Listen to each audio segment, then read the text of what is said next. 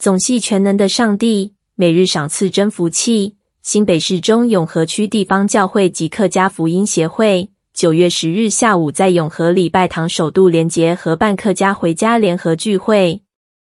此外，永和、双和、环西及双福四间礼拜堂组成联合诗班，献唱客语诗歌。上帝的赐福满满。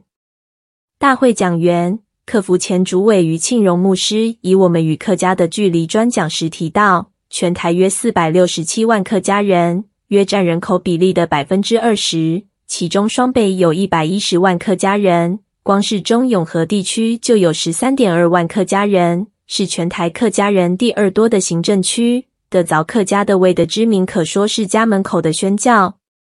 从新冠疫情解封后，余庆荣牧师就全台跑透透。推动各县市都能建立客家福音团契。目前在台北、苗栗、屏东及台东都已经有跨宗派的客家福音团契。神给予牧师在人生下半场推动客家回家福音运动的看见与呼召，是期待看到众教会一起同行，让客家族群更多的救、更多兴起、被主得着。这次与中永和区地方教会的连结。是克服首度与国语礼拜堂系统的教会联合举办聚会。余庆荣牧师说：“台湾客家人口约四百六十七万，在全台两千三百四十万人口中占近五分之一，所以客家基督徒应占全台基督徒的五分之一，以及每五位基督徒应有一位客家基督徒。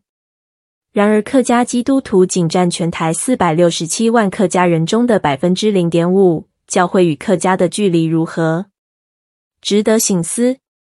这次双和地区地方教会与客服联合聚会的总召集人永和礼拜堂主责长老黄斌受访时表示，九月十日原本是中永和地区永和、双和、环西及双福四间礼拜堂的拆船年会，因为永和礼拜堂有差派及支持客家及信徒回到故乡苗栗头份的客家庄开拓福音中心。余庆荣牧师就来找他看有没有合组客家福音团契的机会。当余牧师跟他提到，光是双北就有逾百万客家未得之民，其中有十三万就在中永和地区，他心里非常受震撼。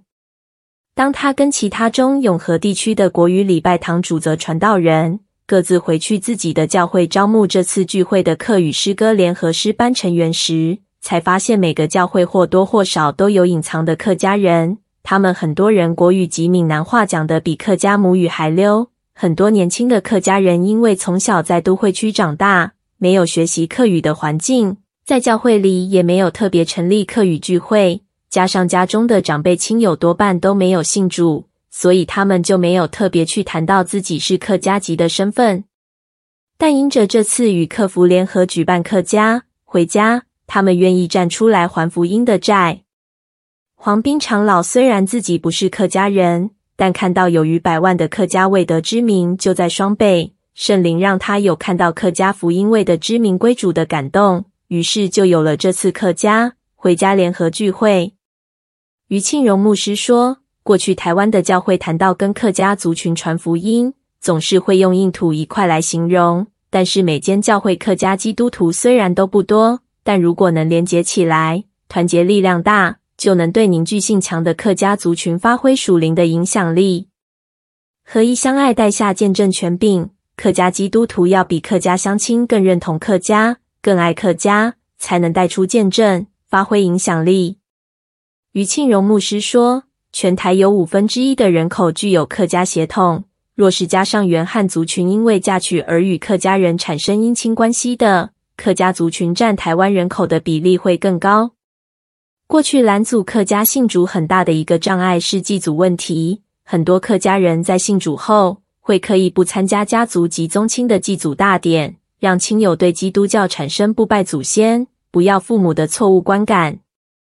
事实上，祭祖文化与福音有高度重叠的寻根与感恩成分。客家基督徒要比还没信主的亲人更热心参与祭祖，绝不逃避，反而热情拥抱。